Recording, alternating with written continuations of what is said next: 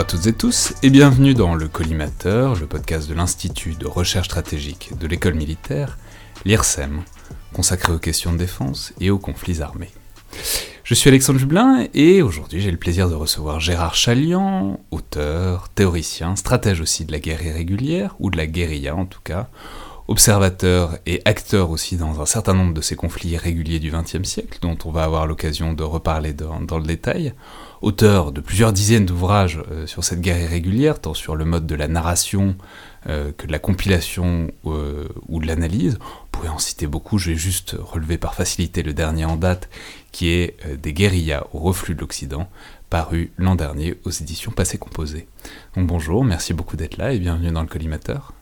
Alors, euh, les, auditeurs qui vous connaissent déjà euh, le savent, et ceux qui ne vous connaissent pas encore vont le comprendre vite, mais vous avez été un témoin direct et un acteur aussi parfois d'énormément des conflits irréguliers euh, de la seconde moitié du XXe siècle.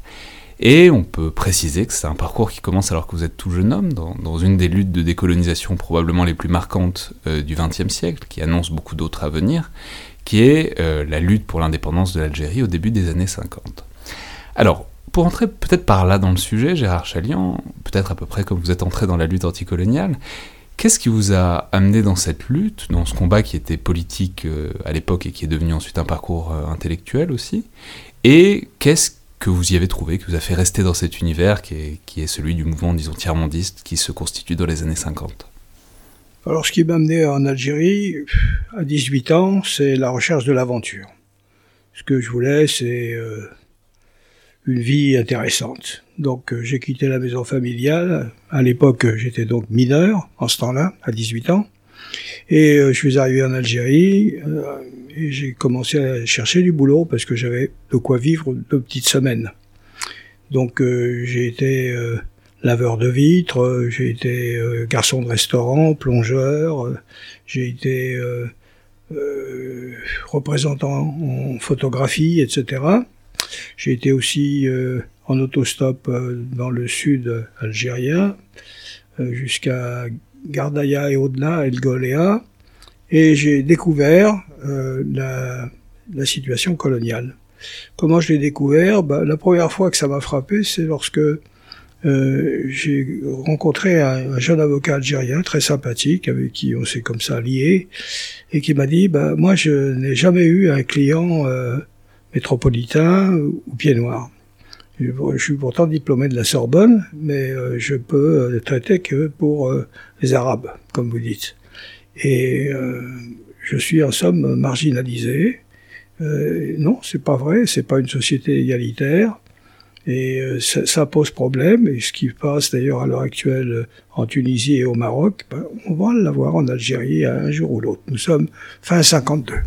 Oui, donc rappelons qu'on est déjà dans la dernière ligne droite vers euh, l'indépendance de la Tunisie et du Maroc, mais que l'Algérie étant un département français, évidemment, c'est une situation très différente des deux autres protectorats. Très, très compliquée, avec euh, une occupation euh, démographique non négligeable, un bon million de, de non-musulmans, en quelque sorte. Et ça va poser problème. Donc quand les événements, comme on disait à l'époque, éclatent, en 1954. Bon, moi, j'ai, pas été surpris. Et dès 55, je suis pour l'indépendance de l'Algérie, euh, contrairement au Parti communiste français qui, euh, lui, voulait voir la véritable Union française, c'est-à-dire que quand il serait au pouvoir, eh ben, on verrait les choses de façon différente. Donc, euh, en 56, ben, je suis dans diverses manifestations, etc. Et puis, euh, à un moment, euh, bon, j'ai eu des contacts avec euh, les réseaux de soutien de ce qu'on appelait le FLN. en langage journalistique, ça s'appelait les porteurs de valises, ce que j'ai jamais été. Et donc les porteurs de valises, rappelons, c'est ceux qui amenaient de l'argent, essentiellement de métropole, pour soutenir la lutte en Algérie. Alors nous, par contre, nous nous faisions sortir des cadres du FLN en direction de la Suisse, de la Belgique, de l'Allemagne, et on faisait rentrer de ces pays-là euh, des cadres euh, pour euh, la métropole. Ça se faisait avec deux voitures, à une époque où le portable n'existait pas. La première voiture, c'était la voiture ouvreuse, c'est elle qui signalait le plus rapidement possible, en rebroussant chemin, euh, l'existence d'un barrage. Et puis il y a la voiture porteuse qui, elle, justement, euh, pouvait emprunter une départementale et filer quand même. Voilà, ça se passait comme ça. Bon, donc euh, lorsque l'Algérie est devenue indépendante, euh, on m'a demandé. Ça, ça, déjà, ça, ça, ça, vous a plu? Enfin, je veux dire, parce qu'on va voir que c'est pas sans, sans, sans lien avec ce que vous avez fait aussi après. ça vous plaisait de le faire, même, même juste de le faire au-delà de la cause, quoi? Oui, ça m'a plu. C'est-à-dire que la clandestinité me plaisait.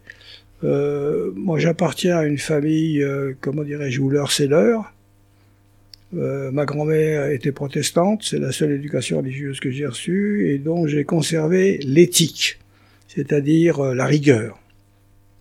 Après, j'ai été éclaireur. Là aussi, l'heure c'était l'heure, et la clandestinité m'allait comme un gant, c'est-à-dire que, bon, à l'heure, organisé, aucune aucun laisser-aller, enfin vraiment le truc euh, totalement militarisé au meilleur sens du terme, quoi. C'est-à-dire avec une capacité d'adaptation si la, si, si la, si la réalité euh, se modifie entre temps. Donc oui, ça me plaisait. Bon. Et ça, ça me, j'ignorais complètement, moi, quand euh, je me suis lancé dans les, les, les guérillas, que, que, que, que j'y étais préparé. Pour moi, c'était une surprise. Et en fin de compte, lorsque j'y ai réfléchi par la suite, je vois que tout m'y préparait. Le fait que j'aimais la nature, j'aimais coucher dehors, j'aimais les risques, j'aimais la vie physique, euh, euh j'aimais, comment dirais-je, ce qui fonctionne avec, euh, avec euh, organisation de façon à la fois souple et efficace. Voilà.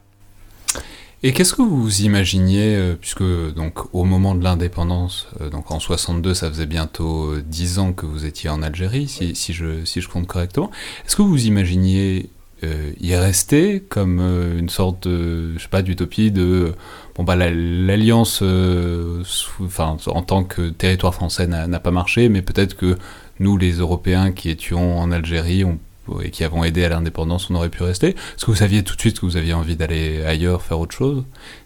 Comment vous imaginiez l'après-indépendance? Bon, d'abord, il faut dire que j'étais euh, peu politisé. Pour moi, c'était au démarrage une réaction finalement morale, quoi. Hein.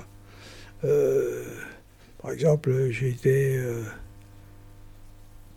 comment dirais-je, bouleversé par le fait que nous avions des éléments parmi nous qui torturaient, parce que quand on nous avait appris à l'école que euh, c'était les nazis qui pratiquaient ce genre de, de méthode. Euh, parmi nous, vous vouliez dire des Européens en Algérie Oui, l'armée française, etc. Donc euh, nous, on avait l'impression, à tort ou à raison, de représenter, disons, la tradition française au sens la liberté, le droit à l'autodétermination, etc. Des choses qui étaient connues, c'est-à-dire qu'elles étaient proclamées mais non suivies. Après tout, euh, M. Guy Mollet euh, avait été élu pour faire la paix. il a fait la guerre. Bon. Guy Mollet, c'est donc en 56 et c'était censé être la fin de la, guerre d'Algérie et c'est la pièce dans la machine. elle est repartie de plus belle. Et elle a quand même duré jusqu'à 62, hein, avec des, difficultés considérables en 58, ensuite avec des difficultés encore plus importantes en 62 avec le putsch euh, de certains militaires comme le général Salan, etc. Enfin bref, c'était une période extrêmement tendue euh, qui frôlait la guerre civile et que nous avons évité, euh, que cela plaise ou non, grâce au général de Gaulle et sa détermination. Après l'indépendance, bon, les Algériens ont dit, bon, ben, ceux qui nous ont aidés, si ça les intéresse de voir un peu l'expérience, ils peuvent venir nous donner un coup de main. Alors, j'ai demandé à ma compagne, euh, Juliette Masse, qu'est-ce que tu en penses? Est-ce que ça te tente? Elle m'a dit, écoute, on n'a rien de spécial à faire. Euh, oui, pourquoi pas? Ça a l'air intéressant, allons-y.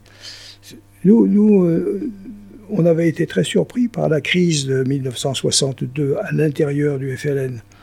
Des gens beaucoup plus intelligents sur le plan politique que nous, comme Jean-François Lyotard, avaient parfaitement compris que le FLN était un truc petit bourgeois, euh, profondément anticommuniste d'ailleurs, et pas plus socialiste que, bien d'autres, et, et qu'en définitive, c'était une querelle pour le pouvoir. Bon, nous, c'est ce qui nous a permis, pendant l'année où on a passé euh, la période en Algérie indépendante, ça nous a permis de nous déniaiser. C'est-à-dire qu'on a, on a vu le hiatus entre les déclarations et la réalité, entre le programme et les faits. Euh, bref, euh, on, on s'est fait une éducation politique sur le terrain euh, véritablement. Et donc, vous avez, vous avez eu envie de partir? Donc, euh, oui, oui, oui, parce que j'ai écrit un livre qui s'appelait L'Algérie est-elle socialiste? C'était très admis que c'était socialiste la période Ben Bella, la période dite euh, de l'autogestion, la période où le Parti communiste français les appuyait, la période où les marxistes-léninistes pro-chinois les appuyaient à 100%, etc.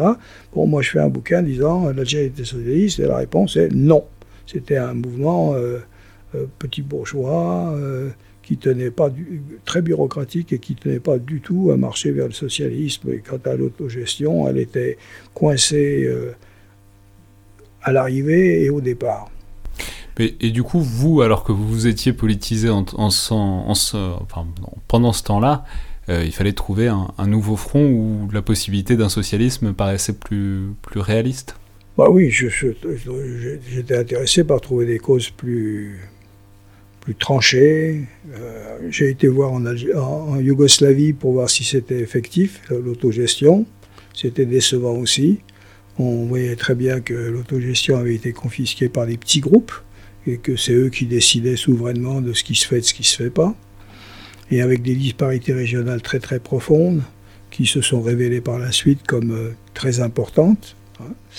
Et donc, euh, la première rencontre de quelque chose qui était véritablement intéressant, en 1962, ça a été la rencontre avec Amilcar Cabral, certainement la figure révolutionnaire la plus intéressante du continent africain, avec euh, le dirigeant euh, d'Afrique du Sud, que vous connaissez.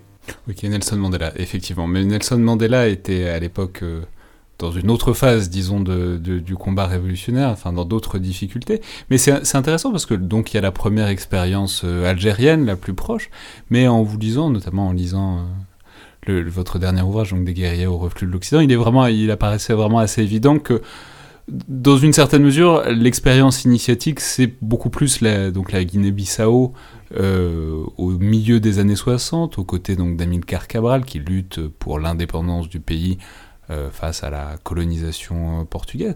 Mais c'est là que c'est intéressant, et c'est pour ça que je dis que. J'ai eu l'impression que c'était l'expérience initiatique, c'est que là, pour le coup, c'était pas que de la clandestinité, euh, c'était du maquis, quoi. C'était euh, ce que vous, bon, voilà, on va, on va en reparler, mais ce que vous allez à faire pendant les 40 années et quelques qui suivent, c'est-à-dire c'est vraiment du maquis, de la guerre de partisans, de passer euh, de village en village et de vraiment la lutte armée euh, de guerriers quoi. Vous avez parfaitement raison. Pour moi, c'est l'expérience initiatique.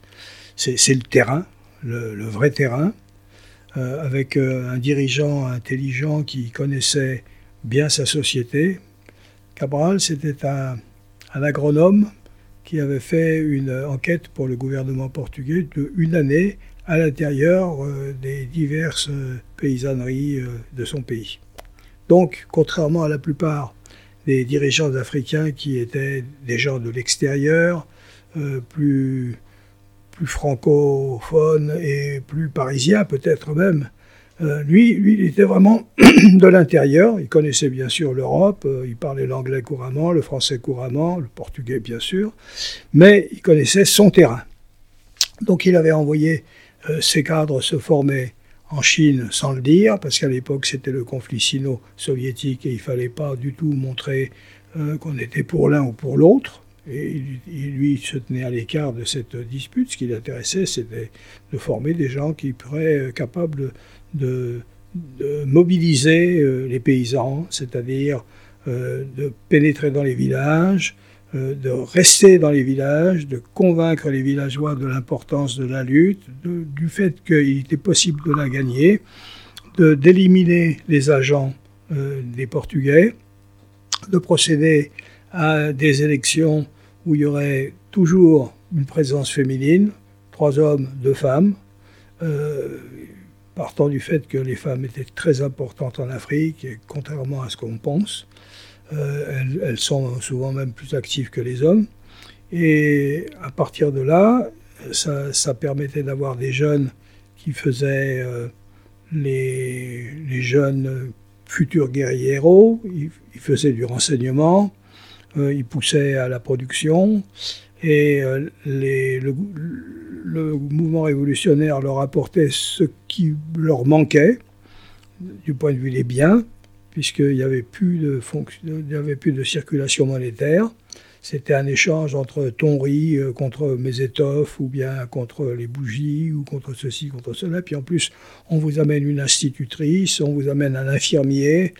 Et de cette façon-là, le, parti a réussi à conquérir une bonne, une bonne portion du territoire. Ouais, mais alors, puisque c'est l'expérience initiatique, il faut peut-être parler euh, d'une dimension dont il faut voir à quel point elle est importante pour vous. C'est. Euh, Comment est-ce que vous découvrez euh, la violence? Alors après, avec tout le flou qu'il y a là-dedans, mais là, par rapport à ce que vous faisiez avant, bon, bah, c'est une lutte armée, quoi. Il y, a, des armes, il y a des tirs, il y a... Vous parliez tout à l'heure d'éliminer des agents portugais, enfin, ça veut dire ce que ça veut dire aussi. Donc, comment est-ce que vous découvrez la violence? À quelle distance est-ce que vous en tenez aussi, d'ailleurs? Est-ce qu'il faut, est faut mettre la main à la pâte ou pas? Et est-ce que, est que ça vous plaît ou est-ce que ça, ça vous laisse indifférent? En ce qui me concerne, la violence ne me faisait pas peur. Je suis euh, d'origine arménienne. Et euh, pour moi l'histoire euh, de ma famille est assez différente de celle de la majorité des Arméniens. C'est-à-dire que moi je, détestais ce côté génocide avec les vieilles dames qui se plaignaient de ce qu'elles avaient perdu, ce que je prends évidemment, que je comprends mieux aujourd'hui. Enfin, cette plainte ne me, ne me concernait pas quand j'avais 16, 18, 20 ans, etc. Et euh, mais c'est-à-dire qu'il y avait en quelque sorte un contact avec des rescapés du génocide arménien en fin de vie. Mais, vous, vous l'histoire de ma famille, c'est mon oncle s'est battu euh, côté français, parce que comme très peu de Français le savent, il y avait une zone de la Turquie actuelle qui faisait partie euh, de la mouvance française avec la Syrie et le Liban, qu'on appelait la Cilicie. Et donc, euh, mon oncle s'est battu avec euh, le drapeau français, mais il était à la tête d'un village où il y avait à peu près 7 à 8 000 habitants. Et au terme d'un siège de 7 mois, où il a reçu très peu, parce que la nature alpestre, plus le peu de moyens que la France a laissé au général Brémond, qui était en charge de l'affaire, euh, il est mort les armes à la main. Bon, moi, c'est un exemple dont mon père me parlait, c'était son frère aîné. Pour moi, si vous voulez, quand les situations euh, vous obligent, quand il n'y a pas le choix, on ne se rend pas. Voilà, c'est comme ça que je sens mon rapport au monde. Donc la violence, euh, comment dirais ça me... J'ai horreur de tout ce qui est exaction, tout ce qui est euh, l'usage de la force ignoble, le, viol, enfin tout ça. Oui, mais par contre, euh, tenir, refuser de se rendre, se battre, bon, ça fait partie de, la vie. Voilà. Donc la violence ne me gênait absolument pas. en plus, certainement, que ça avait un côté attirant, en plus, disposer d'une arme, euh, de s'en servir.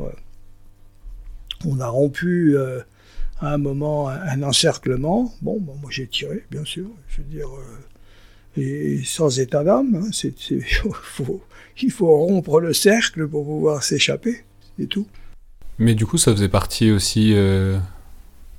Ah, c'est une question qu'on peut poser plus largement au cours de votre parcours, mais ça faisait partie d'une initiation, c'est-à-dire c'est c'était en quelque sorte un gage de prendre les armes pour s'intégrer, pour dire qu'on fait partie du groupe, qu'on fait partie de l'insurrection, de la guérilla? Disons que j'étais largement un sympathisant, ça n'y a aucun doute. C'est-à-dire que dans ma vie, par la suite, euh, je suis devenu de plus en plus un observateur euh, froid.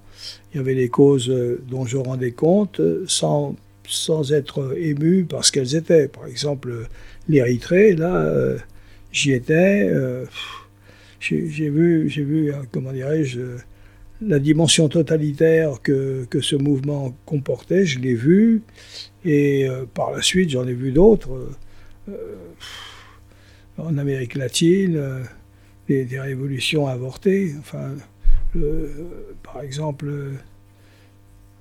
aujourd'hui, M. Ortega, qui a pris le pouvoir 20 ans après Cuba, aujourd'hui, il fait tirer sur, sur, sur ses, compatriotes. Bon. Donc, les révolutions avortées, j'en ai eu un, large échantillon. Quoi. Des, choses qui ont réussi, euh, c'est une autre paire de manches. En plus, avec euh, des difficultés considérables, jusqu'à réussir à dépasser euh, la, phase la plus dure, la plus obtuse, découvrir qu'en définitive le marché, bon, bah, ça existe, hein, que on ne peut pas diriger l'économie comme on dirige la guerre. C'est ce que les Vietnamiens ont découvert au terme d'une dizaine d'années d'errance. C'est ce que les Chinois ont fini par découvrir avec des campings, etc. Ouais, mais alors juste pour revenir euh, une seconde à cette Guinée, parce qu'il me semble que c'est vraiment un moment important. Il euh, y, a autre chose dont vous avez parlé, c'est il y a un intérêt pour euh, les villages, et c'est-à-dire pour le rural, dans, la, dans, la guérilla, et puis dans votre pratique de la guérilla, etc. Est-ce que vous pourriez simplement nous en parler un peu, cette idée que Bon, voilà, on voit souvent la ville et c'est souvent, c'est aussi lié au développement historique du marxisme, léninisme, qui se concentrait sur euh, les mouvements ouvriers, mais qu'il y a un truc avec euh, les villages, les villageois et, euh, disons, les insurrections campagnardes, qui en fait représentent aussi l'essentiel des, endroits où vous avez été au final au, fil des années, quoi. Non, vous mettez le doigt sur quelque chose de très important. Le premier qui a découvert ça, à ma connaissance, c'est Mao. Euh, Mao, bah, comme tous les Chinois de l'époque euh, des années 20, ils étaient dans la mouvance de Moscou. Euh, les Borodines et autres conseillers étaient là, ils disaient voilà, il faut faire une insurrection urbaine à Canton, etc. Les insurrections qui ont été d'ailleurs écrasées dans les années 25-27. Et Mao, lui, qui avait eu l'occasion de faire une enquête pendant un certain nombre de mois à la campagne s'était rendu compte que oui, on peut mobiliser une partie de la paysannerie qui a soif de la terre. Et sans le dire, parce que c'était l'anathème contre Staline, sans le dire, c'était sa tendance. Et la longue marche, c'est-à-dire la période 34-35, où euh, Moscou perd complètement le contact avec euh, les Chinois, va permettre à Mao, justement, avec euh, quelques compagnons, des généraux, etc., qui comprennent la situation aussi, de, mettre en pratique cette importance de la paysannerie qu'il faut mobiliser. Et comment est-ce qu'on la mobilise? Pour la mobiliser, il faut des cadres. Il, a, il faut former des cadres qui parlent le langage de la paysannerie, pas la langue, le langage. Et réussir à les introduire sur la durée, qu'on ait confiance en eux, qu'ils soient capables de démêler ceux qui sont les agents de l'État colonial ou de l'État oppresseur, et puis ceux qui sont pour un changement. Et petit à petit, de s'emparer en quelque sorte du pouvoir à l'échelle du village, de faire une élection avec trois hommes, trois femmes. Et Mao disait, euh, elles sont la moitié du ciel dans le vocabulaire euh, imagé qu'utilisent les Chinois. Et grâce à ça, euh, sa révolution euh, s'est enracinée de façon solide, notamment lorsqu'il a eu la chance, en luttant contre les Japonais, de se présenter non seulement comme quelqu'un qui voulait une réforme pour les paysans, mais aussi comme un nationaliste résistant à une agression étrangère. Et grâce à ça, grâce au fait que l'Union soviétique n'était plus présente, qui faisait ce qu'il voulait, dans une situation d'isolement considérable, ni les Anglais, ni les Américains ne pensaient qu'il pourrait gagner en 1949, entre 1947 et 1949, et il l'a emporté alors que Staline lui avait suggéré de faire un gouvernement d'union nationale avec Chiang Kai-shek. Donc le monde bascule, et qui va en profiter? Les seuls qui étaient présents à l'intérieur de la Chine, qui s'était formé également, les Vietnamiens. Les Vietnamiens vont être véritablement les héritiers, ils vont adapter les choses à leur propre réalité, Et c'est nous, Français, euh, qui allons être surpris par euh, ce changement considérable, alors que nous, on s'intéressait à dire nous tenons tant du territoire, eux disaient nous tenons tant de la population. alors c'est très intéressant parce que ça nous ramène à votre parcours à vous, parce que donc il y a la Guinée, et puis la Guinée, bon, Amilcar Cabral finit assassiné. Euh, bon, c'est une, une révolte qui est finalement une révolution, qui est une indépendance qui finalement accède, mais vous vous partez à ce moment-là, et c'est le moment où vous évoluez vers d'autres guérillas révolutionnaires qui sont aussi très très euh, emblématiques du XXe siècle. Alors c'est le Vietnam. Le Vietnam très important. Pour moi, ça a été la grande leçon. C'est là où j'ai appris. Euh, bah, bah, alors, euh, alors après on parlera évidemment de la Colombie et d'autres choses, mais comment est-ce que vous passez euh, de l'un à l'autre? Comment est-ce que vous partez de Guinée et que vous vous retrouvez assez littéralement à l'autre bout du monde euh, dans une guérilla qui est en plus sur, un, sur un ancien territoire français? Vous revenez en quelque sorte après l'Algérie sur les traces des anciens territoires français. Hmm. Bah, D'abord parce que le Vietnam combat les États-Unis. Hein, dans une lutte. Donc là, on est dans la deuxième moitié des années 60. voilà totalement illégal. Moi, c'était en 1967, pendant la période des bombardements du Nord-Vietnam, qui était fait pour euh, on va vous bombarder le temps nécessaire à ce que vous arrêtiez d'aider le Sud, et de cette façon-là, on va écraser le, le, Viet, euh, le Viet Cong. Et la détermination des Nord-Vietnamiens, c'était nous ne céderons sous aucun prétexte, à aucun prix. Bon, moi j'admirais ce côté-là. Il y avait chez les Viettes, euh, comme d'ailleurs, comme tout le monde peut le constater aujourd'hui, dans cette Asie orientale, Japon, Chine, Taïwan, Singapour, Vietnam, Corée du Sud, quelle que soit la nature du régime en place, une population de gens coriaces, des riziculteurs, habitués à un travail difficile, euh, et qui, euh, bon, ont, des traditions étatiques. C'est le cas des Chinois, c'est le cas des Japonais, c'est le cas des Viettes. C'était des conquérants. Et de ce côté-là, euh, ça vous change beaucoup des latinos où les mecs arrivent même pas à l'heure et où il y a la gestuelle l'emporte sur l'efficacité. Enfin bref, le, monde n'est pas pareil du tout. Hein. Je ne veux pas distribuer les bons points à gauche et à droite, mais une connaissance effective du terrain vous amène à constater qu'il y a des différences qui sont nées de la géographie, de l'histoire, etc. Exemple.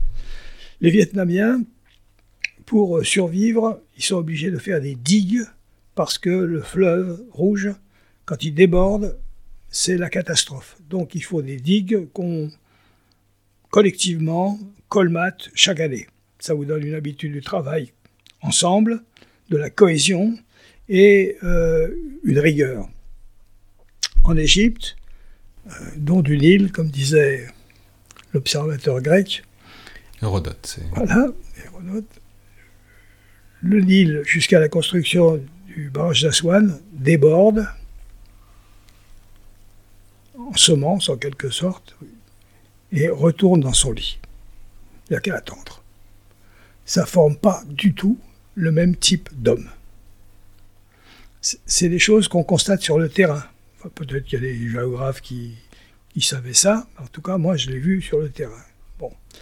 Et les Vietnamiens, donc. Euh, Et ça, vous le saviez que c'était. Enfin, quand vous partez donc en 67, vous partez. Euh, après quoi Vous courez après quoi? quand je, quand, je pars quelque part, je lis en anglais et en français, ou dans d'autres langues, puisque je parle l'espagnol, l'allemand, etc mais enfin essentiellement dans ces deux langues, je lis tout ce qui concerne le pays, sa culture, sa religion, etc. C'est-à-dire que j'arrive quelque part en ayant en quelque sorte une connaissance abstraite, historique, de ce qu'ils sont, de ce qu'ils drainent, de, ce que de ce qu'est leur euh, substrat en quelque sorte culturel. Voilà, leur héritage culturel.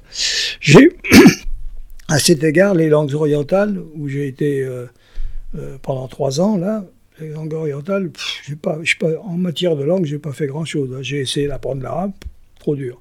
J'ai essayé d'apprendre le russe. Bon, je connais mille mots, je me débrouille. Mais enfin, j'ai été turc, etc. Mais par contre, j'ai étudié très sérieusement l'histoire de la Chine, l'histoire de l'Inde, l'histoire de l'islam. C'est-à-dire que je couvrais, à une période où nous étions totalement européocentrés, plus les États-Unis, le reste du monde pour essayer justement de plonger dans ces cultures et euh, ne pas être un étranger. C'est-à-dire, euh, et puis alors comme j'ai beaucoup vécu, et la plupart du temps dans des conditions extrêmement difficiles, par exemple avec ma compagne, on est allé en, stop jusqu'en Inde en 1959, un long voyage de plus de six mois, et, à travers l'Iran, le Pakistan, la Turquie, etc., etc., et où euh, on vivait, bon, en couchant dans les halls de gare, euh, en prenant le train sans, billet, et, en étant euh, un cran au-dessus de la population la plus misérable. C'est là qu'on a découvert d'ailleurs que la non-violence gandhienne, c'était une merveille gandhienne qui est morte avec Gandhi. C'est-à-dire que c'était une, c'était une violence entre castes fantastique, avec un mépris total de ceux qui n'appartenaient pas à la bonne caste, etc. Donc, c'est-à-dire que vous perdez en quelque sorte euh, toute cette mythologie exotique euh, qui fait que, ah ouais, l'Inde, très chouette, ou, vous voyez ce que je veux dire? Vous, vous, payez le prix. En général, avec les attestats d'ailleurs. C'est la partie la plus faible de l'individu. Et, et, donc, dans cette. Euh, donc, il y, avait l'expérience euh, corporelle, l'expérience du voyage avant, il y a eu l'expérience de la guérilla en Guinée puis au Vietnam. Et alors, on va passer au chapitre suivant évidemment, mais qu'est-ce que vous avez retenu du Vietnam, de ce que vous y avez vu dans la guérilla? Bah, L'excellence de l'organisation, c'était euh, déjà surprenant en matière de capacité organisationnelle, de capacité d'adaptation, euh, la capacité de mobilisation, tout, tout, tout, tout était euh, serrés, pensés. Ils, donnaient leur succès, ils parlaient très peu, au contraire, de, ce qu'ils subissaient, c'est-à-dire qu'ils tenaient beaucoup à conserver le moral. Et j'ai appris ce que c'est que une société qui est dressée pour tenir le coup. J'imagine, j'imagine que ceux qui ont connu Londres pendant le Blitz ont connu quelque chose de similaire. Les Anglais, bah, ils, ont, ils ont quand même montré euh, autre chose que nous quand ils ont été euh, face à l'événement de 40, 41. Et alors pourquoi est-ce que vous en êtes parti? Ce qui pose la question plus large de pourquoi est-ce que vous partez d'un endroit à chaque fois? On, comprend l'Algérie parce que bon, ça allait plus, la Guinée parce que ben, il y avait plus Cabral et puis ça, ça, ça devenait autre chose. Pourquoi est-ce que vous êtes parti du Vietnam? Euh, C'était plus le moment? C'était pas votre place? Non, il y, y, a une chose qu'il faut savoir, c'est que dans toutes ces sociétés, vous êtes le bienvenu si vous êtes là pour porter témoignage. Bon. Euh, quand vous avez fait le tour du problème, euh, il faut partir parce que si vous prétendez rester, alors là, vous, vous êtes d'un seul coup euh, l'intrus. voyez? On n'est plus l'observateur bienveillant ou le, type qui est de passage mais qui va vraiment vous rendre service. Rien que en faisant connaître ce que vous faites. Non, si vous vous incrustez, vous, êtes de trop. En d'autres termes, c'est la différence entre celui qui passe et celui qui voudrait un, visa euh, d'immigrant. Hmm.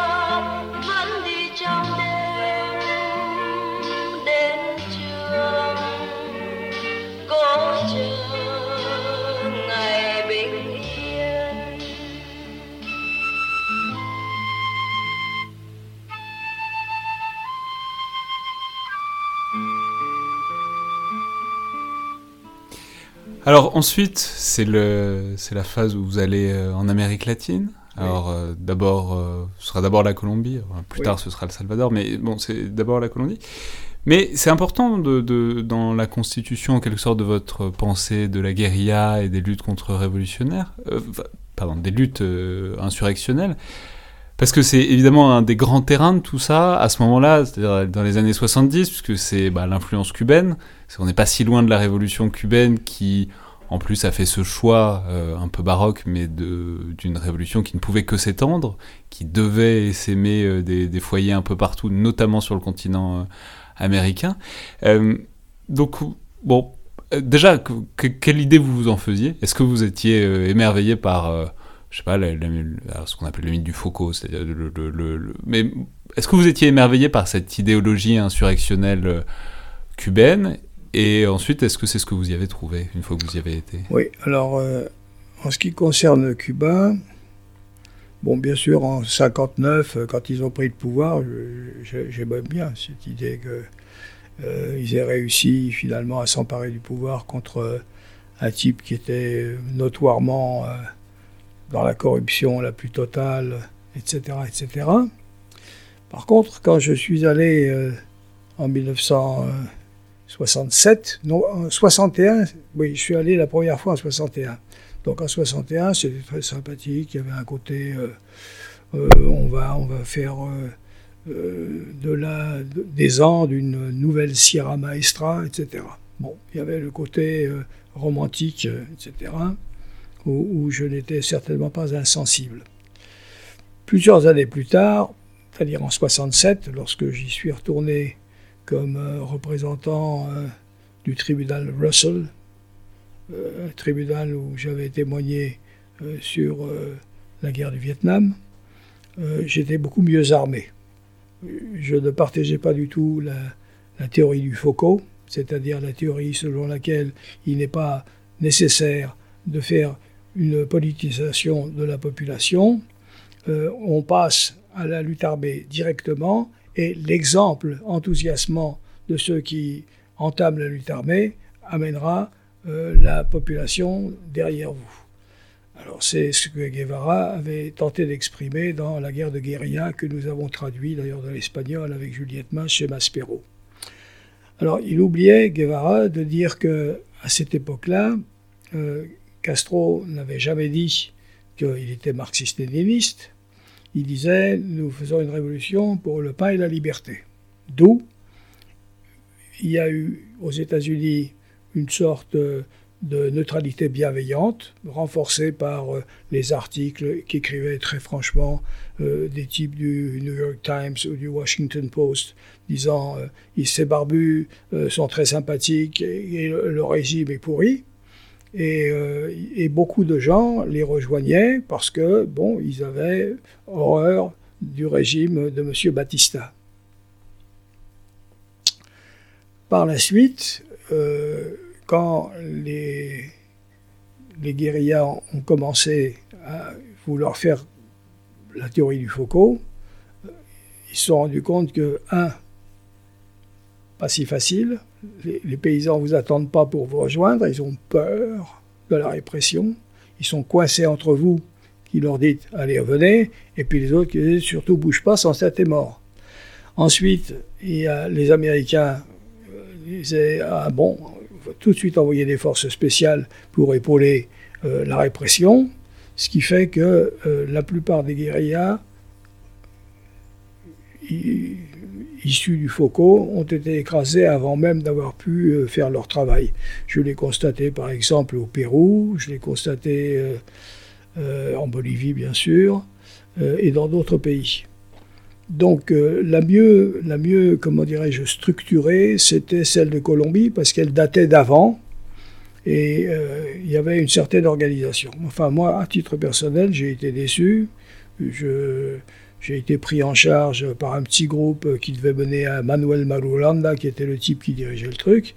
Et à la première, euh, comment dire. Rappelons que c'est les ancêtres directs des FARC euh, d'aujourd'hui. Enfin, c'est ça. Donc, qui a, qui a, beaucoup évolué depuis 40 euh, ans, mais c'était ça, quoi. C'est ça.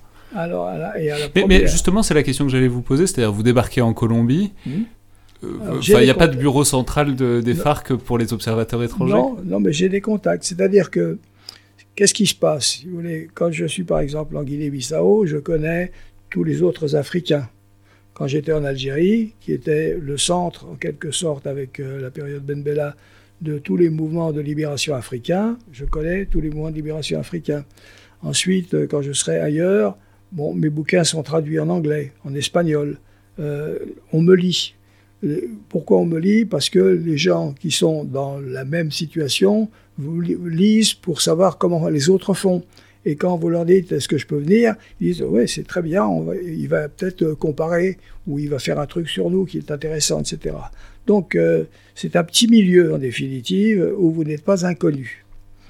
Donc quand j'arrive en, en Colombie, je connais une Colombienne appartenant au Parti communiste local euh, que j'avais rencontrée à Cuba en 1961 et en 1967. Donc elle m'a facilité euh, l'accès au type du FARC et ils m'ont, ils m'ont dit voilà, tu prends le bus à tel endroit, tu vas te retrouver à tel endroit et il y aura un type qui va te récupérer, puis après ça, ils vont te mener. Bon, le type n'était pas là, mais enfin j'ai attendu. En Amérique latine, il faut savoir attendre. Et euh, à la fin, il y a un mec qui est venu, bon, et euh, ils m'ont emmené dans une baraque. Et ensuite, il y a deux mecs qui m'ont dit Bon, ben voilà, tu, trois mecs, tu viens avec nous, on, va à la montagne. Et euh, c'est 7-8 jours de marche, et puis tu vas rencontrer Manuel Marulanda. Au, au troisième jour, il y a eu un accrochage, et les trois mecs se sont barrés. Et je suis resté tout seul. Mais avec donc des forces de l'armée colombienne Oui. Alors, un truc impensable au Vietnam. Au Vietnam, il y avait un mec qui était chargé, en cas de bombardement, de se foutre sur moi. Pour protéger l'observateur. Pour protéger l'observateur. L'année précédente, il y a une nana bulgare qui avait été sauvée comme ça parce que le, Vietnamien qui était chargé de la protéger, lui, était mort. Bon. Donc, euh, je suis tombé le Colombien, Le Colombien est moins solidaire que le Viet Cong moins discipliné, moins tout. Enfin, je veux dire, il n'y a pas la même armature. Euh. Non, c'est. Il y, a, beaucoup de, gestuel, de, de, machisme, un mot, quoi, finalement. Ouais, c'est ça. C'est le côté macho, ouais, moi, tout ça. Moi, j'ai horreur de ça. Je veux dire, j'aime les mecs euh, sobres. Latin, mais au sens romain du terme, hein, pas la, pas la tchatch. Et du coup, donc vous êtes euh, paumé dans la forêt amazonienne tout seul. c'est pas, une situation très enviable dit comme ça. Alors j'ai eu la chance de ne pas être repéré.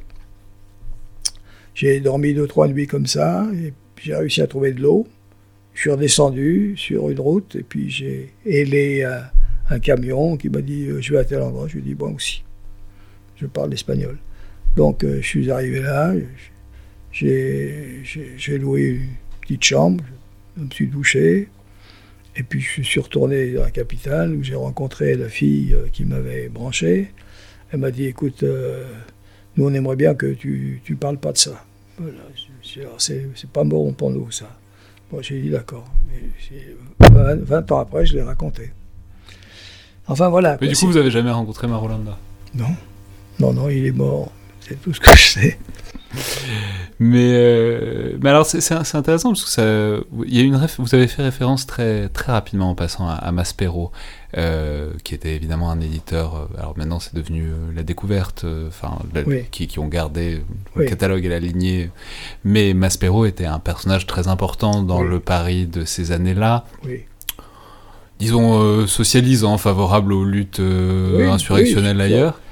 Sur, les luttes euh, coloniales ou, euh, comment dirais-je, révolutionnaires, il a été le numéro un avec, euh, avec les éditions de minuit. Quoi. Ouais, mais alors du, du coup, est-ce que vous pourriez nous parler peut-être un peu de ce que c'était ce milieu? Parce que, bon, il y a une référence qui est aussi assez importante, qui est présente beaucoup dans vos écrits, qui est Régis Debray, qui non seulement fait des crapahutes un peu comme vous à, cette époque-là, mais publie aussi, théorise aussi les luttes insurrectionnelles. Donc, euh, je sais pas, qu'est-ce que c'était que ce milieu? Est-ce que vous étiez nombreux? Et euh, qu'est-ce qu'il est devenu en quelque sorte? Comment est-ce que, ce groupe-là, euh, parisien, enfin dans une certaine mesure, a, évolué au fur et à mesure que les luttes indépendantistes aboutissaient ou pas d'ailleurs? Bah, C'est un, groupe en quelque sorte né des circonstances historiques, à une époque qu'on appelait tiers-mondiste, Asie, Afrique, Amérique latine, à une époque où euh, l'influence euh, de Fanon était importante, à une époque où il fallait se mouiller euh, si on était d'accord, et, qui, avec un certain courage, bon, se sont lancés dans des choses. Par exemple, Maspero, bon, ses bouquins ont été saisis, il a été dans des difficultés financières considérables, c'est pas facile. Bon, ensuite, Bon, le, noyau, ben, il y a des gens qui ont continué. Par exemple, Nils Anderson, il n'est pas mort. Euh, c'est un garçon qui continue d'écrire des choses sur euh, ce qui se passe euh, ici et là. Il y en a d'autres qui ont disparu. Émile Kupferman est mort, etc.. C'est-à-dire, c'est une génération qui, aujourd'hui, s'il était vivante, aurait 87 à 90 ans. Et donc, la plupart sont, sont disparus. Euh, ils ont rempli une fonction indiscutable, euh, et jusqu'au moment où, en définitive, le tiers-mondisme est devenu à la mode. C'est 68 à cet égard a été très important, c'est-à-dire que 68 a, a, démocratisé le mouvement et en même temps il l'a en quelque sorte euh, commercialisé. Hmm? C'est comme ça. Et donc on a vu des tas de rêveurs, euh, plus, plus, plus à, comment dirais-je, à aller euh, euh, bâtir une ferme écologique autour du massif central ou bien à rêver d'une solution alternative, etc. etc. Peut-être c'est les premiers écolos également.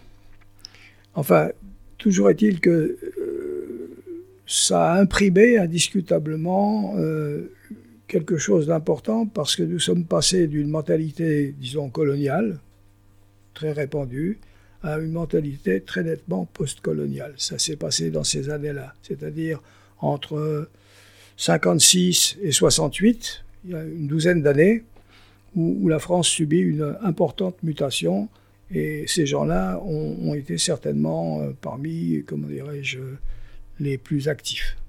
Voilà. Ouais. Alors, c'est aussi la période euh, juste après, donc après, euh, donc vous avez fait l'Afrique, vous avez fait l'Asie, vous avez fait l'Amérique.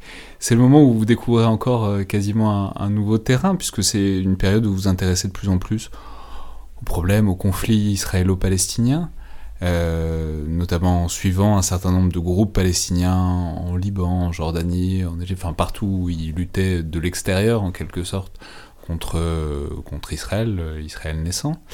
Euh, mais c'est intéressant parce que, alors que vous étiez, donc on le voit très clairement situé euh, du côté de ces luttes insurrectionnelles, etc., le, conflit israélo-palestinien, c'est un cas étonnant où vous prenez position assez tôt. Bon, alors vous suivez des groupes palestiniens, donc on, sent bien que vous avez des sympathies évidentes, mais en même temps vous prenez euh, position assez tôt pour dire que c'est pas un nouveau Vietnam, comme c'était parfois présenté, et en gros pour critiquer euh, la stratégie de l'OLP qui vous paraissait euh, bon, assez irréaliste euh, dans l'ensemble dès ces années-là, donc après la guerre des six jours, un peu avant la guerre du Kippour. Donc pourquoi et bon, quelles conséquences a eu en quelque sorte dans votre parcours cette question palestinienne au tournant des années 70 oui, avant de répondre à votre question qui est tout à fait intéressante, je vais en finir avec l'Amérique latine. J'étais invité donc à cette conférence de l'OLAS, Organisation de solidarité latino-américaine, et euh, j'ai pris position euh, publiquement contre la théorie du Foucault à un moment où Guevara était encore vivant, et en disant euh, ça ne marchera pas. Et effectivement, trois mois après, Guevara disparaissait. Alors le, mythe Guevara existe parce qu'il a eu le courage euh, de, vivre sa vie euh, selon euh, ce qu'il estimait être juste. Hein. Donc il est mort de façon cohérente. Mais comme théoricien, très franchement, c'était une extrême faiblesse. Le théoricien important dans cette période, enfin des, des, 50 dernières années autour de ça, c'est Mao, indiscutablement. C'est Giap. Euh, donc Giap, euh, indo-chinois, enfin de, de, la, de, la, lutte indo-chinoise pour l'indépendance. Le, oui. Guevara, c'est le dernier héros blanc.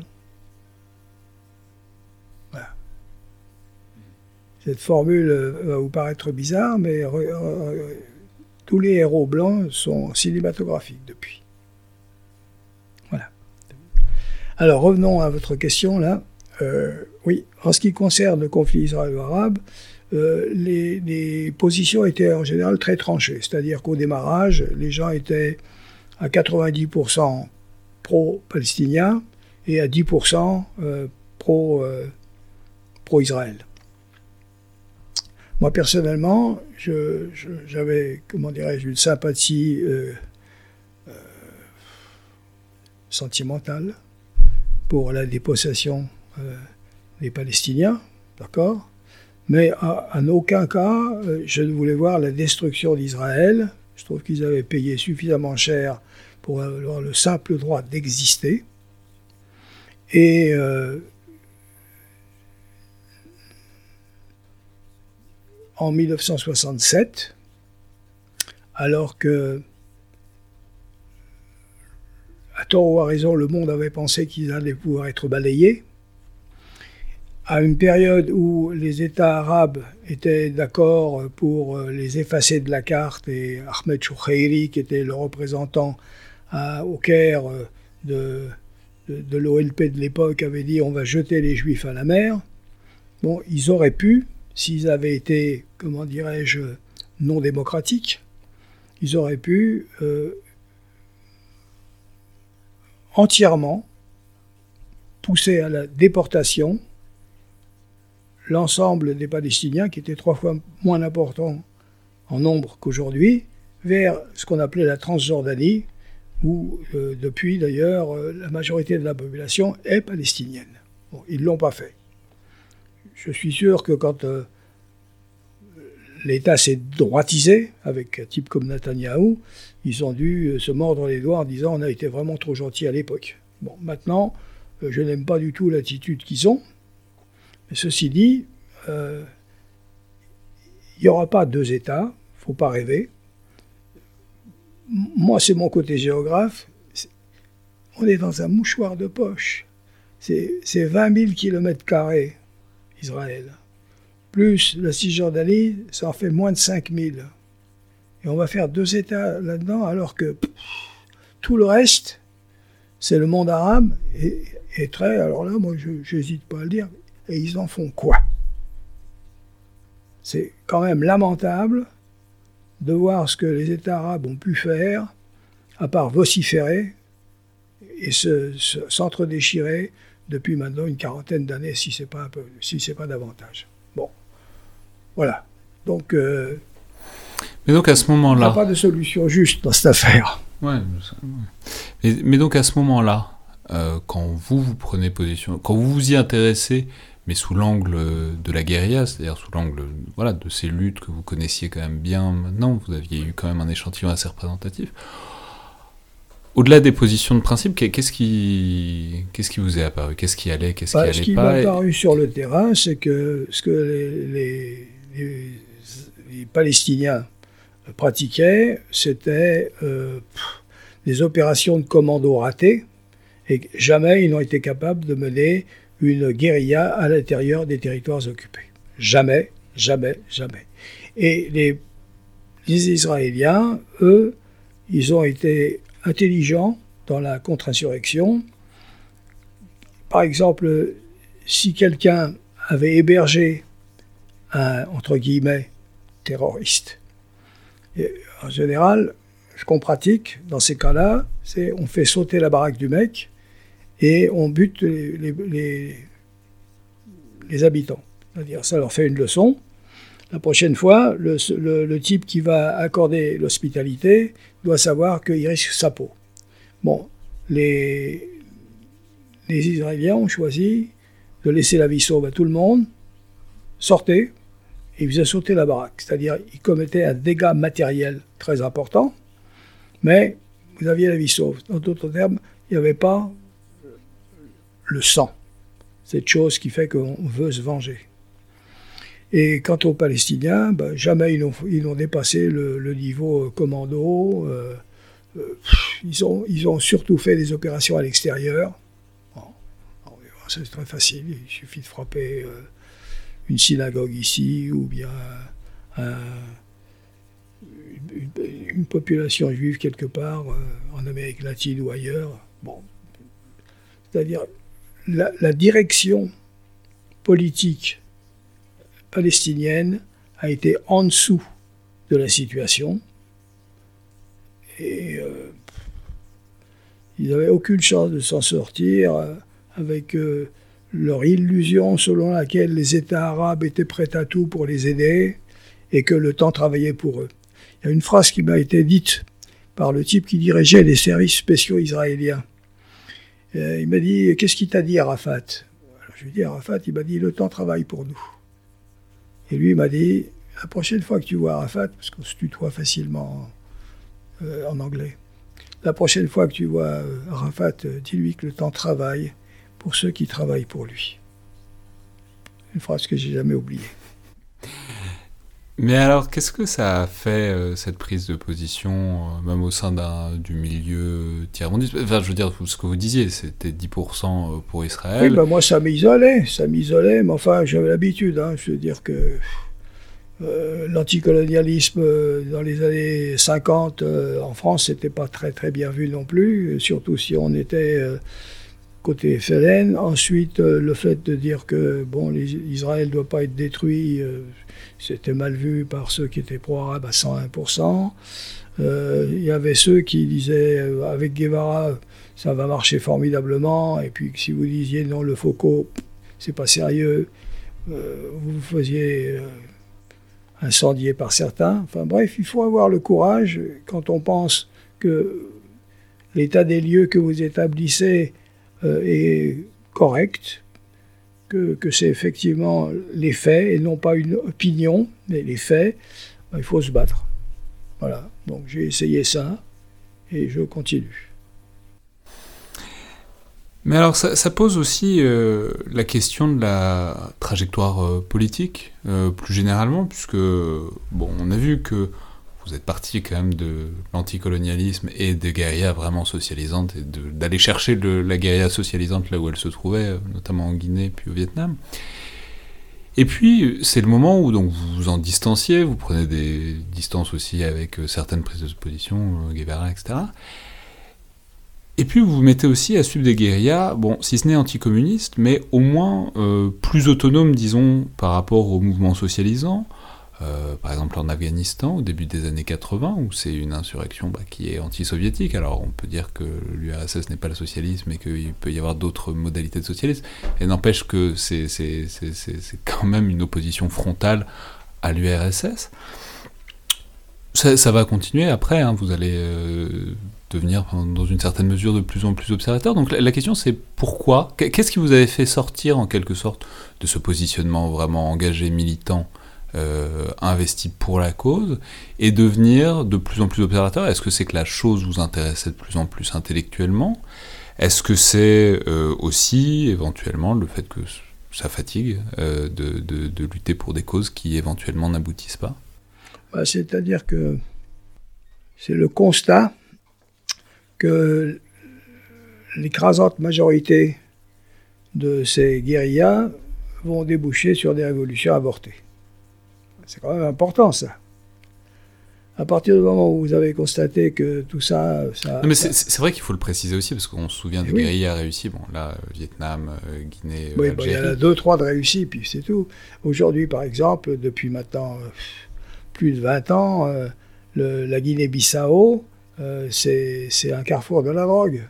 Bon, c'est-à-dire, c'est la deuxième mort de, de, Cabral. Ce, qui marche avec Amilcar Cabral, c'est la petite, l'archipel des îles du Cap Vert, où effectivement il y a eu une passation démocratique de pouvoir quatre fois déjà, et où la situation économique n'est pas caractérisée par la corruption. Bon, c'est formidable. C'est rare en Afrique. Euh, par contre, euh, bon, le Vietnam, ils s'en sont sortis après une période de stalinisme, de post-stalinisme très très dur.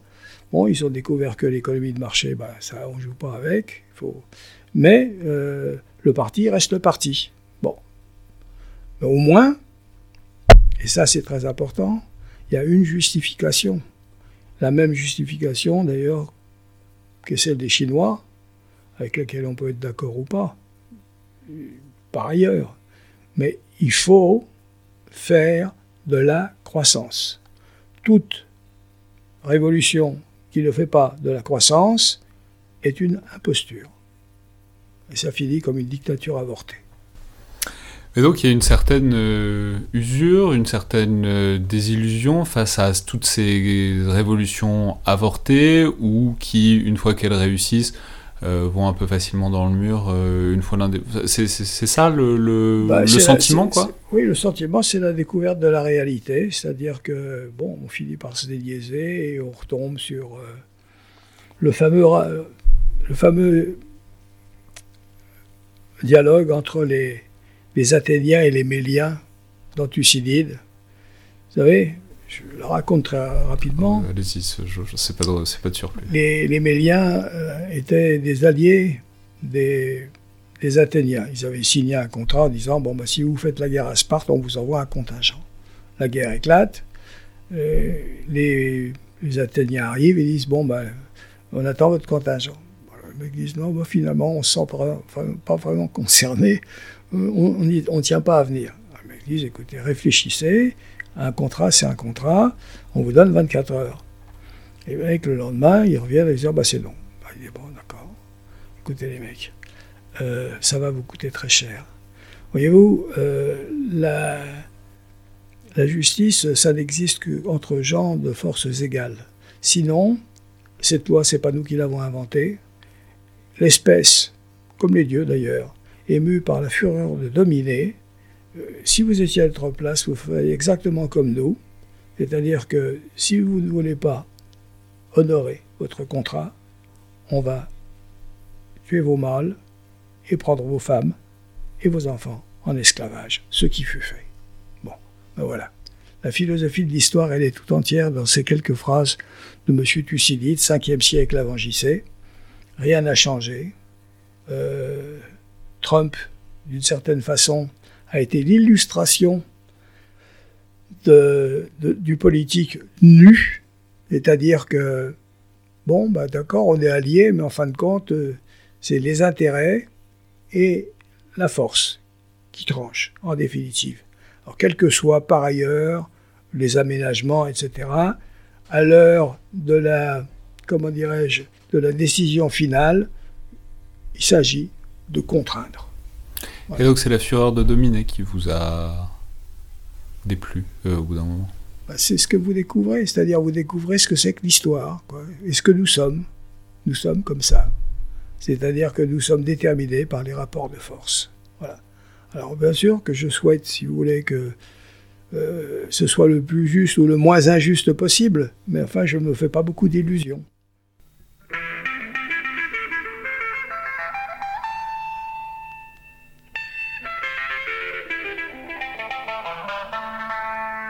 Forças Armadas Revolucionárias do Povo, em frente, marche!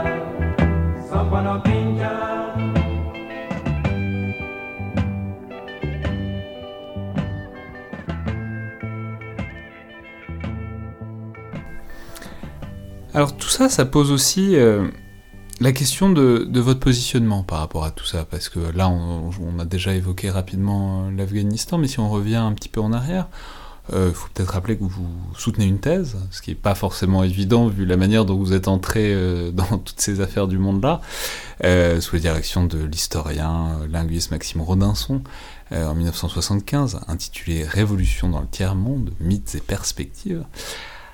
Alors, bon, la, question c'est qu'est-ce qui vous a amené dans la démarche qui n'est pas spéculative, mais qui est en tout cas euh, bon, intellectuelle et, universitaire? C'est-à-dire, bon, qu'est-ce que vous pensiez que pouvait vous apporter à vous cette forme de connaissance, euh, peut-être euh, moins narrative que ce que vous faisiez jusque-là, plus analytique? Et inversement, qu'est-ce que vous pensiez vous pouvoir apporter si ce n'est au monde universitaire, mais au, moins aux travaux scientifiques sur ce domaine que ben, vous connaissiez déjà intimement au début des années 70 quand vous faites cette thèse. Bon, il y a la part, euh, comment dirais-je, euh, dans votre analyse euh, de clarification, par exemple, le mythe révolutionnaire du tiers-monde, c'était la thèse que j'ai soutenue avec Ballandier, Ro- Rodinson et Vidal-Naquet, et qui est parue chez Le Seuil ou, ou Maspero, je ne sais plus, en tout cas qui est en, en penguin aussi, et qui a été traduit en une demi-douzaine de langues ce qui est rare pour une thèse. Bon, c'était la démolition, en somme, du, mythe tiers-mondiste. En disant, la guérilla et le socialisme, la guérilla ne gagne pas automatiquement parce que c'est la guerre du peuple et que la cause est juste, et le socialisme, voyez de plus près. Voilà. Bon, donc c'était une entreprise, si vous voulez, de démystification. Bon, par la suite, euh, euh, comment dirais-je, j'ai essayé d'être cohérent avec ça, puis je me suis intéressé à autre chose. Par exemple, j'ai fait avec mon copain Rajo le premier atlas stratégique au monde. Il a été traduit en Grande-Bretagne, il a été traduit aux États-Unis, rarissime.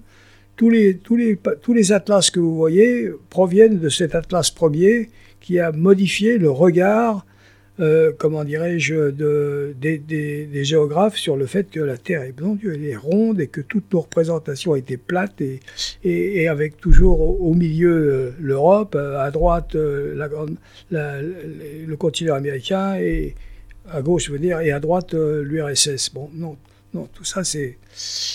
On a montré ça autrement. On a montré qu'il y avait des géopolitiques de petits États qui, euh, qui voulaient des choses, que Est-Ouest, il n'y avait pas que ça. Et on l'a vu, quand l'URSS a disparu, ben, les uns et les autres se sont manifestés avec leurs propres intérêts. Les Viettes, par exemple, ils ont toujours lorgné vers le Laos et, le Cambodge.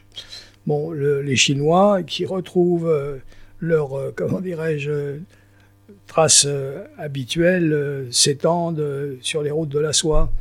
Le Japon a, tenté de, de dominer une partie importante de l'Asie-Pacifique, etc., etc. Bon, voilà ça. Et puis, euh, il y a aussi les problèmes des minorités. Je me suis intéressé à ça. Je trouvais qu'il y avait des minorités qui n'avaient aucun droit. Alors, chez Mais nous, c'est- Mais c'est quoi l'objectif? C'était ce truc-là, le faire passer en quelque sorte dans le domaine de la connaissance euh, Ouais. académique légitime, c'est ça? Oui, euh, de la, connaissance journalistique, pas seulement académique. Académique d'abord, mais ensuite euh, que les, journalistes en, en tiennent compte. Euh, Le, Monde, par exemple, il y a 25 ans, il n'y avait jamais une carte.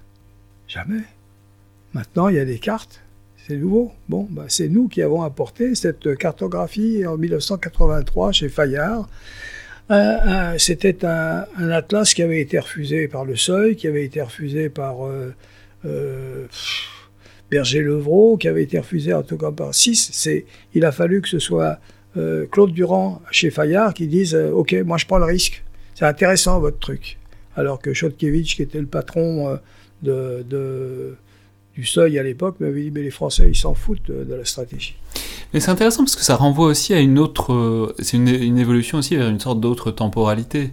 C'est-à-dire, vous commencez par un truc pas journalistique, parce que. vous- Enfin, si, il y avait. il y avait non, mais vous publiez aussi ce que vous observiez, donc on pourrait dire qu'il y a un truc un peu journalistique, mais en même temps, c'était pas le positionnement que vous aviez. Mais bon, il y avait un truc de temporalité très courte en tout cas. Oui, Et progressi-.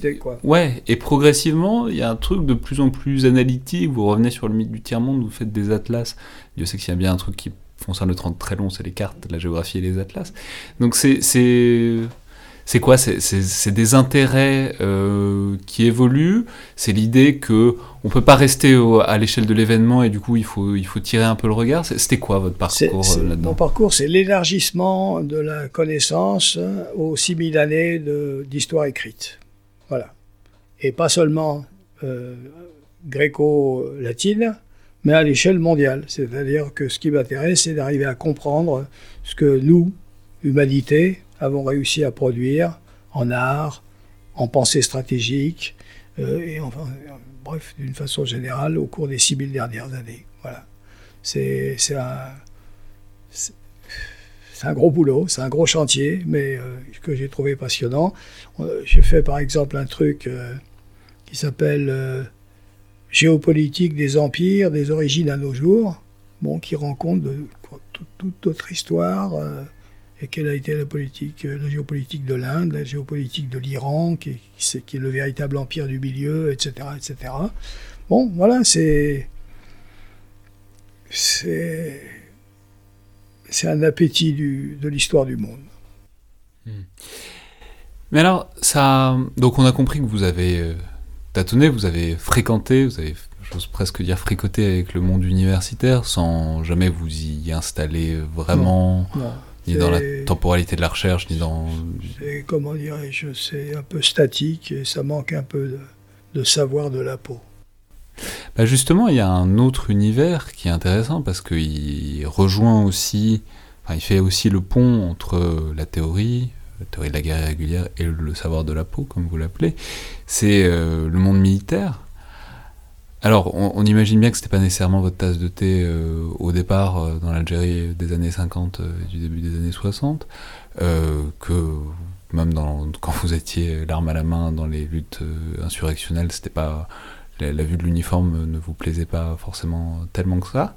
Mais en même temps, vous, êtes en- vous en êtes rapproché. Bon, alors déjà, vous nous faites l'amitié de venir ici à l'école militaire, c'est bien qu'il que, n'y a pas d'allergie euh, déclarée. Mais, euh, mais vous vous en êtes rapproché. Vous avez notamment euh, publié un ouvrage avec Lucien Poirier, le général Lucien Poirier, qui est un, un monsieur considérable. qui est un très grand, bon, qui est un général, mais qui est aussi un très grand stratège, euh, Ouais. notamment de la stratégie, de la théorie de la dissuasion. Vous avez publié un, un ouvrage qui s'appelle Le chantier stratégique. Donc, comment est-ce que vous avez vécu euh, D'abord, est-ce que comment est-ce que vous le voyez au passé Comment est-ce que vous le voyez désormais Mais comment est-ce que donc vous avez vécu l'évolution de vos rapports avec ce monde-là, le monde euh, militaire, le monde euh, des, armées. Bah, j'avais fait, j'avais fait un livre tout seul, très gros, qui s'appelle Anthologie mondiale de la stratégie, qui remettait beaucoup les montres à l'heure en matière de stratégie non occidentale. Il y avait là-dedans Byzance, très Ah, important. Alors ça, je veux dire, je l'ai dit un tout petit peu en introduction, mais il y a une grande partie de votre œuvre qui est aussi une œuvre de compilation, qui est, euh, vous avez fait un ouvrage qui s'appelle stratégie de la guérilla, anthologie de la stratégie, anthologie mondiale de la stratégie, c'est vous publiez aussi beaucoup de théoriciens étrangers à une époque où ça se faisait pas nécessairement beaucoup, et c'est, on comprend que c'est aussi probablement par là que vous avez été lu par un certain nombre de gens qui voulaient accéder, qui, a- qui ont accédé par vous à d'autres auteurs. quoi. Voilà. Alors c'est là, c'est là où j'ai connu euh, Lucien Poirier, c'est là où j'ai connu euh, le général Gallois, etc. Ils ont dit tiens c'est très intéressant ce que ce que vous euh, ce que vous recherchez. C'est une ouverture euh, sur euh, des aspects de la stratégie euh, qu'il faut absolument maîtriser parce que finalement c'est avec ces gens-là que nous allons avoir affaire. Ce qui était parfaitement exact et c'est ce qui est arrivé par la suite. Donc voilà, cette ouverture pour moi était très importante et j'ai bien aimé chez certains de ces militaires la rigueur, la culture. J'ai horreur des types qui pensent que les militaires sont des cons. Pourquoi pas les civils hein Et donc, euh, non, non, j'ai beaucoup eu d'amitié dans ce milieu-là. J'ai connu aussi euh, les, les généraux étrangers, Petraeus, par exemple, que j'ai rencontré à Mossoul, et d'autres. Euh, donc, euh, je, je n'ai pas de, comment dirais-je, de, blocage. Moi, entre parenthèses, euh, j'ai jamais été ni au Parti communiste français, ni pro-chinois, ni rien du tout. C'est-à-dire, j'ai fait mon chemin tout seul. Bon, sur, comment dirais-je, des positions très anticolonialistes au démarrage, et ensuite le, plus libre possible sur, bon, et en plus en, en solo, c'est-à-dire que j'appartiens à aucune mouvance. J'ai été payé deux ans par l'État comme patron du, euh, du Centre européen d'études des conflits. Le reste, j'ai mené ma barque tout seul, ce qui est quand même un sport très difficile. Hmm. Mais euh, bah justement, euh, puisque vous parlez de David Petraeus, ça, nous renvoie vers un- une partie du monde qu'on a déjà abordé, mais peut-être pas assez, puisque je l'ai dit, dès le début des années 80, dès 82, je crois, vous êtes en Afghanistan pour voir euh, la lutte de- des Moudjahidines à l'époque euh, contre l'invasion soviétique. Vous y, avez, vous y êtes passé souvent, et puis avec la fin de la guerre froide, vous y êtes un peu moins allé. Mais ce qui est intéressant, c'est que vous y êtes retourné beaucoup euh, dans les années 2000, donc avec un pont à travers le désordre des années 90, euh, mais, à partir de l'invasion américaine de l'Afghanistan, vous y êtes retourné. Donc, d'abord, qu'est-ce que, qu'est-ce que vous êtes allé y voir? En Afghanistan euh, dans cette décennie 2000 Euh, Parce que, euh, voilà, en en- non, mais alors, c'est- là que c'est intéressant, c'est que vous y êtes pas allé aux côtés des talibans cette fois-là. C'est-à-dire, vous y êtes allé euh, du côté, euh, si ce n'est occidental, mais en tout cas, du, euh, voilà, vous étiez, vous étiez pas l'arme à la main dans, les montagnes Pashtun, quoi. Donc, qu'est-ce que vous êtes allé y voir à ce moment-là et qu'est-ce que, qu'est-ce Bah, que vous y avez Je suis allé voir d'abord qu- qu'est-ce qu'ils faisaient les, Russes dans cette affaire entre 80 et 82. Qu'est-ce qu'ils avaient comme chance euh, de pouvoir modifier quelque chose. euh, et ça m'a amené d'ailleurs à m'intéresser au, rôle du Pakistan. Parce que finalement, tout ça a été beaucoup, beaucoup, beaucoup l'affaire des Pakistanais. La, la plaisanterie des Pakistanais, c'est nous avons euh, vaincu les Russes avec l'aide des Américains. Et après, on a vaincu les Américains avec l'argent des Américains. Et c'est assez vrai. C'est assez vrai. Vous savez que dans tout ça, si vous n'avez pas d'humour, même noir, euh, vous êtes un peu amer. Donc c'est très important. Cette euh, dimension de l'humour m'a beaucoup aidé, en même temps que la poésie euh, et, le savoir. Voilà. Donc c'est comme ça que ça a commencé. Et tout a changé avec Gorbatchev. En réalité, les, les, les, n'ont pas gagné, ils n'ont simplement pas été battus. Les Américains, eux, par contre, euh, ils ont perdu. Les Américains ont perdu, et leurs alliés aussi d'ailleurs. Moi, j'ai été avec euh, le contingent français, par exemple, dans la zone que nous tenions, là. J'ai vu que on était, en fin de compte, complètement coincé. L'ordre avait été donné par euh, M. Sarkozy. Je ne veux aucun mort avant les élections. Enfin, on ne fait pas la guerre comme ça.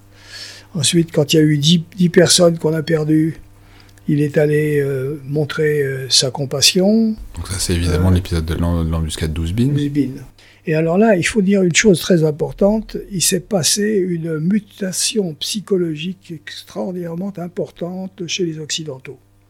C'est-à-dire qu'il y a eu une dimension sociale de la stratégie que beaucoup d'observateurs n'ont pas pleinement perçu, si ce n'est dans ses effets.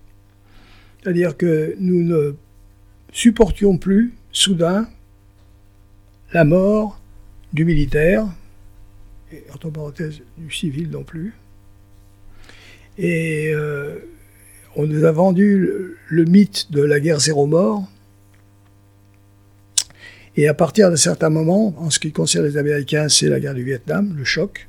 D'ailleurs, en 91, la dernière guerre victorieuse américaine, c'est-à-dire une guerre classique avec bombardement, etc.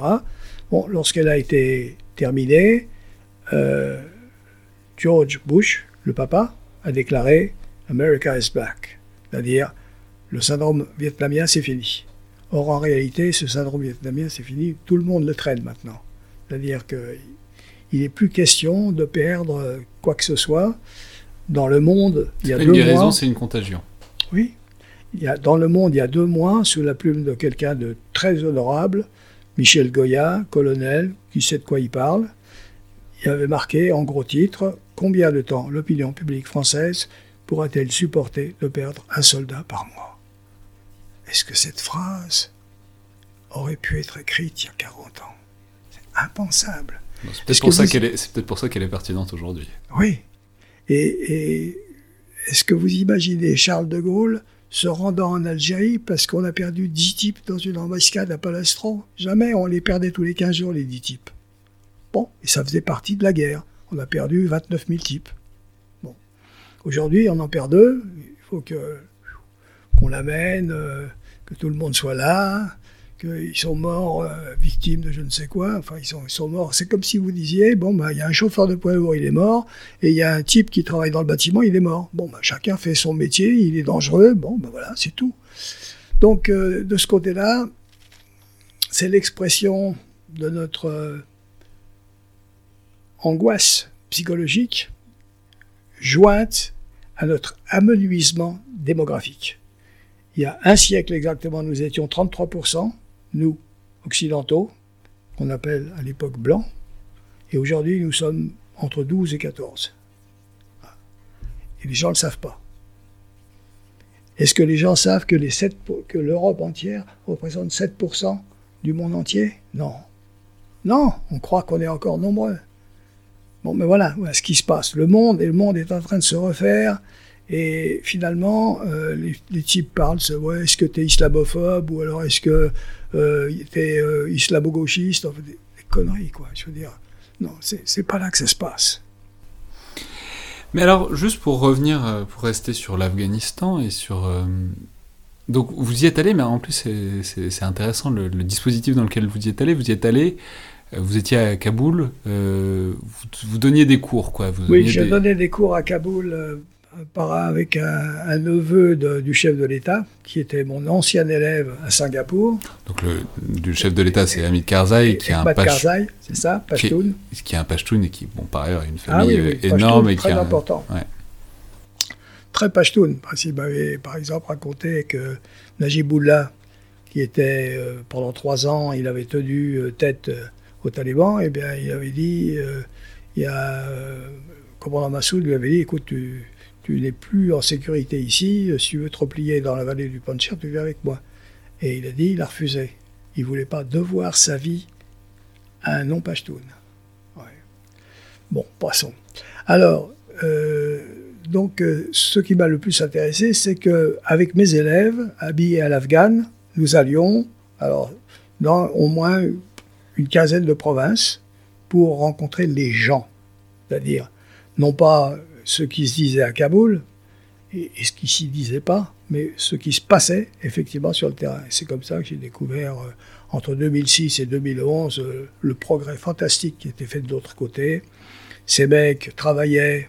Alors ça aussi, c'est un- Donc, c'est ça- mec, on parle des talibans, là. oui, je parle des talibans. Ils travaillaient comme des Chinois, en le sachant ou pas, peu importe. À mon avis, sans le savoir. Mais dans les villages, c'est eux qui rendaient la justice. Ils avaient une technique d'approche formidable. Première rencontre dans la mosquée, deuxième rencontre avec euh, les sympathisants, troisième rencontre, c'est nous qui rendons la justice, et rapidement et selon les normes que vous connaissez. Et en plus, on n'est pas corrompu, en tout cas, tant qu'on n'est pas au pouvoir. Ouais, mais c'est intéressant parce que ça renvoie. à- On en revient à Mao. Peut-être qu'il faut toujours en revenir à Mao sur ces histoires de guérilla, qui sait. Euh, mais ça renvoie à la différence entre euh, la ville et la campagne et ce qu'on disait au début sur cette importance du rural. C'est un truc que vous écrivez beaucoup. Que bah oui, il y a eu beaucoup d'argent qui est arrivé en Afghanistan. Il y a eu beaucoup d'argent. La plupart de cet argent est resté à Kaboul. Et or, l'Afghanistan, c'est quand même pas un pays hyper urbain. Euh, et donc, donc ça renvoie aussi à quelque chose, à dire que bah, en fait c'est- par les campagnes que se joue la- le succès ou non de la guérilla. Et euh, alors après, bon, l'Afghanistan, c'est vrai, c'est aussi un pays qui est en très forte croissance dans les villes pour plein de raisons euh, désormais. Mais bon, c'est- intéressant cette idée que, ben, en fait, tant qu'on tant se fixe pas un peu le nez sur euh, la campagne et les espaces ruraux, ben, en fait, il y a une grande partie du territoire qui échappe et on voit ce que ça a donné en termes d'intervention occidentale depuis euh, 20 ans. Alors il y a effectivement le côté rural, mais il y a aussi une chose très importante, ce qu'on appelle, euh, comment dirais-je, le déséquilibre. Le déséquilibre, il est dans l'i- dans l'idéologie. C'est-à-dire que vous avez d'un côté des types qui font leur métier, et de l'autre côté, vous avez des types qui sont décidés à mourir parce qu'ils croient 100% ce pourquoi ils se battent. Et en plus, ils ont la démographie de leur côté. C'est-à-dire que moi, quand je perds trois types, bon, et moi, quand j'en perds 30, je m'en fous, j'en ai 60 derrière. Voilà. Ça, c'est très important. L'idéologie et la démo. Mhm. Et donc vous diriez que c'est...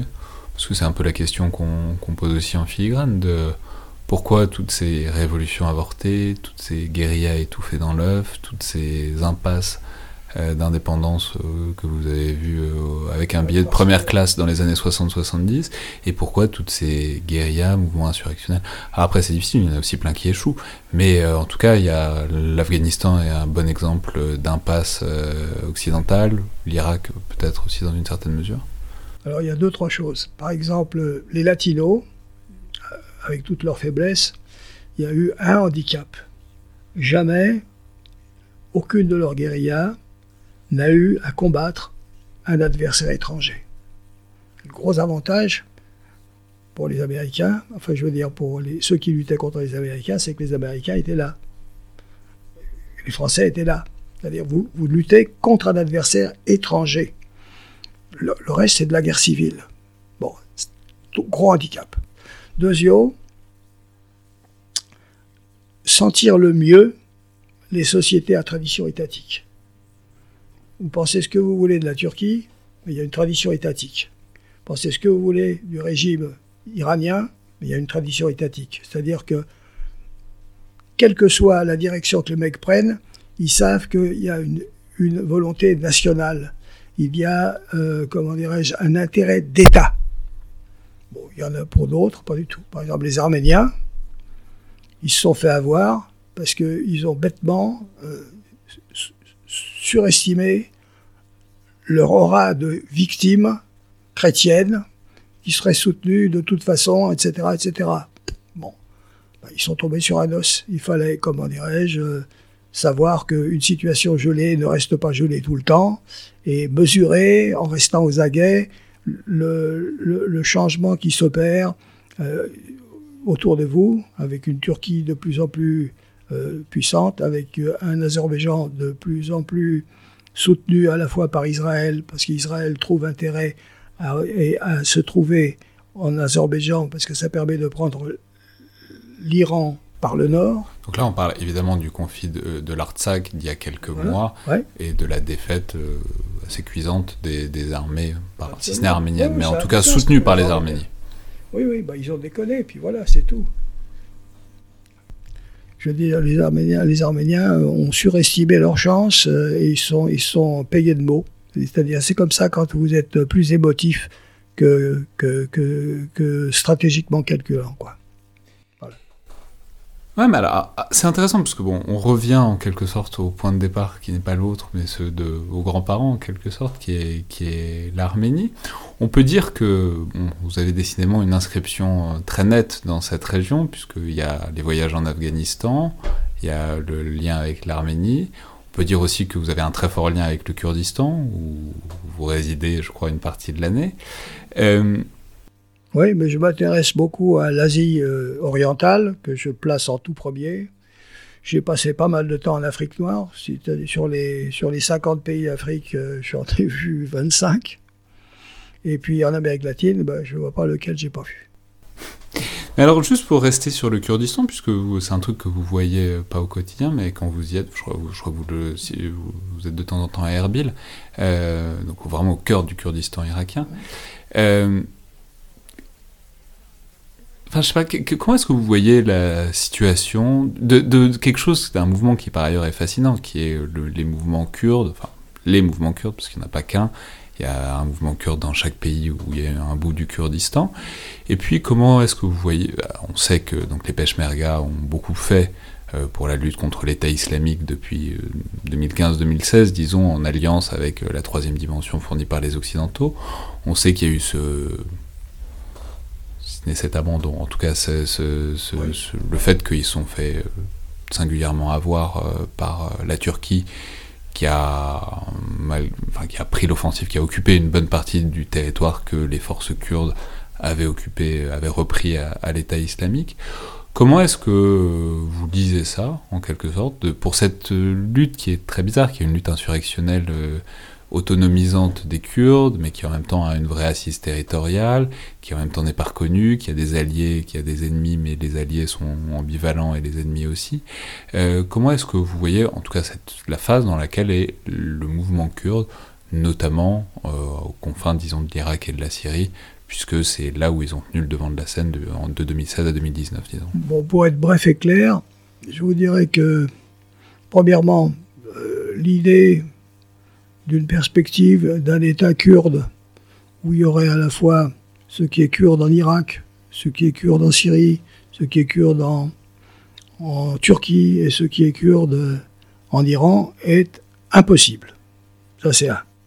Deux, euh, la partie kurde qui a le plus de chances de survivre, c'est la partie qui se trouve en Irak, c'est-à-dire ce qu'on appelle le Kurdistan d'Irak. Ils vont réussir à durer parce qu'ils ont réussi à créer une, euh, petite bourgeoisie et, et ils ont un développement. La Turquie estime, à juste titre, que la question kurde est une question vitale pour eux et de ce côté-là, euh, ils ne plaisanteront pas, c'est-à-dire que leur intérêt de réduire autant que faire se peut, non seulement les Turcs, je veux dire les Kurdes de Turquie, mais aussi ceux de Syrie, dépasse de loin l'intérêt que nous, occidentaux, nous portons aux Kurdes de Syrie. Ils ont été très utiles, ils peuvent être encore utiles, on devrait les aider, mais ce qui nous meut pour les aider est infiniment moins puissant que ce qui pousse M. Erdogan à leur nuire au maximum. Voilà, la situation elle est là, dramatique, très difficile, et ça demande beaucoup de courage et de détermination aux Kurdes de Syrie de tenir parce qu'ils sont le, dos au mur. Mais alors, on a vu que vous nous avez fait une liste rapide euh, des pays que vous avez vus, des pays que vous avez visités, depuis l'Algérie des années 50 jusqu'au Kurdistan d'aujourd'hui. Où est-ce que vous vous êtes senti le mieux, Gérard Chalian? Le mieux? Ouais. Où et quand? Est-ce que c'était au début, euh, dans ces moments euh, d'exaltation euh, socialisante, les armes à la main? Est-ce que c'était après, à un moment un peu plus analytique et un peu plus réflexif? Je me suis senti vraiment chez moi au Vietnam. Cette détermination absolue de ne pas céder, ça me, ça me paraissait comme une histoire de famille. Ensuite, ensuite, à vrai dire, partout où il y a eu des rencontres humaines, quand il y a un échange.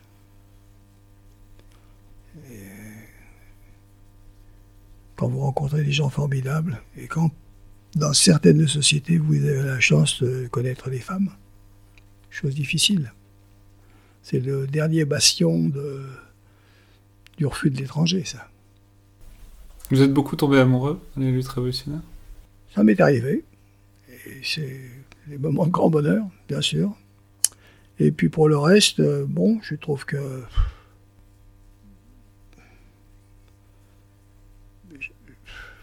j'aime la langue française.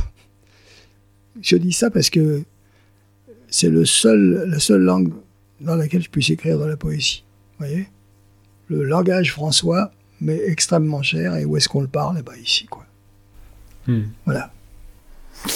Mais alors, on va pas euh, divulguer en quelque sorte votre âge, mais c'est une information qui est assez librement euh, consultable et trouvable euh, en ligne. On peut le dire, c'est, apparemment vous êtes en forme physique euh, très étonnante pour, euh, pour votre âge, vous êtes euh, d'une santé très impressionnante. Et vous continuez à réfléchir, vous continuez à produire, euh, vous avez produit vos mémoires, il y a eu un tome 1 qui est La pointe du couteau, euh, qui est sorti déjà il y a un moment, il y a un tome 2 qui, on Il y a espère, 10 ans, le tome 2 devrait sortir chez Lafon euh, à la fin de l'année ou au début de l'année prochaine, j'espère. Mais du coup, la question c'est qu'est-ce qui vous tient? Qu'est-ce qui vous fait encore courir? À au-delà de 80 ans, on peut le dire quand même, euh, Gérard Chalien Après euh, tous ces trucs, enfin je veux dire, euh, vous en avez, vous avez assez vécu pour plusieurs vies, et pourtant, pourtant non. Pourquoi? Il n'y a rien d'autre que la vie, c'est tout. À part la vie, il n'y a rien. C'est tout. C'est quand, quand les Juifs trinquent, ils disent l'Echaim, ce qui veut dire à la vie. Et il n'y a que ça. C'est pas santé, c'est à la vie. C'est le truc le plus merveilleux. J'avais un copain qui m'a pas mal déniaisé, c'était un prof, euh, c'est lui qui m'a fait connaître Thucydide. Il disait, moi, je considère la vie comme de grandes vacances, entourées de deux zones de néant. Merci beaucoup, Gérard Chalion. C'était donc le Collimateur, le podcast de l'Institut de recherche stratégique de l'école militaire.